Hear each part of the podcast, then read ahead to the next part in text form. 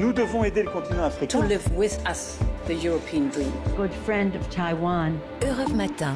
Première étape ce matin de la revue de presse internationale, le Liban avec vous, Inès Ville. Bonjour. Bonjour. De quoi traite la presse libanaise ce matin? Eh bien, d'un nouveau naufrage de bateaux transportant des migrants en Méditerranée. Il y avait des corps partout, titre cinglant Al Jazeera pour décrire la tragédie.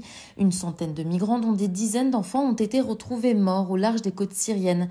Parmi eux, des Syriens, des Palestiniens, mais surtout des Libanais tués dans le naufrage de leur bateau. Selon le Médiasi National, l'embarcation était partie de Tripoli, une ville au nord du Liban. Elle avait mis le cap sur l'Italie mercredi. Elle aurait coulé le lendemain. Ce n'est pas la première fois que des Libanais fuient leur pays par la mer. Le site web The New Arab rappelle que la situation économique s'aggrave au Liban. La population s'enfonce dans la pauvreté à cause d'une inflation record. Avec l'absence de réformes, des Libanais sont prêts à risquer leur vie en mer en quête d'un avenir meilleur en Europe. À l'Extrême-Orient maintenant, nous sommes au Japon avec vous Bernard Delattre. Qu'est-ce qui fait la une des journaux japonais?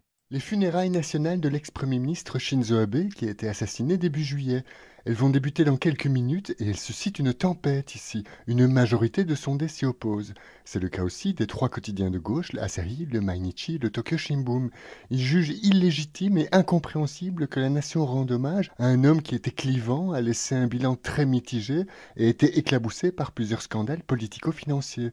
Circonstance aggravante que le tabloïd Gendai considère écœurante, Shinzo Abe était très lié à la sulfureuse secte Moon. Ces critiques mettent la presse de droite en colère. Elles sont stériles odieuse, s'indigne le journal nationaliste Sankei, et regrettable, ajoute le quotidien conservateur Yomiri, pour qui cette controverse post-mortem aussi violente va nuire à l'image internationale du Japon. Nous sommes enfin en Italie. Après la victoire de la coalition de droite et d'extrême droite, Antonino Gallofaro, vous êtes notre correspondant à Rome. Comment la presse italienne réagit-elle à la victoire de Giorgia Meloni?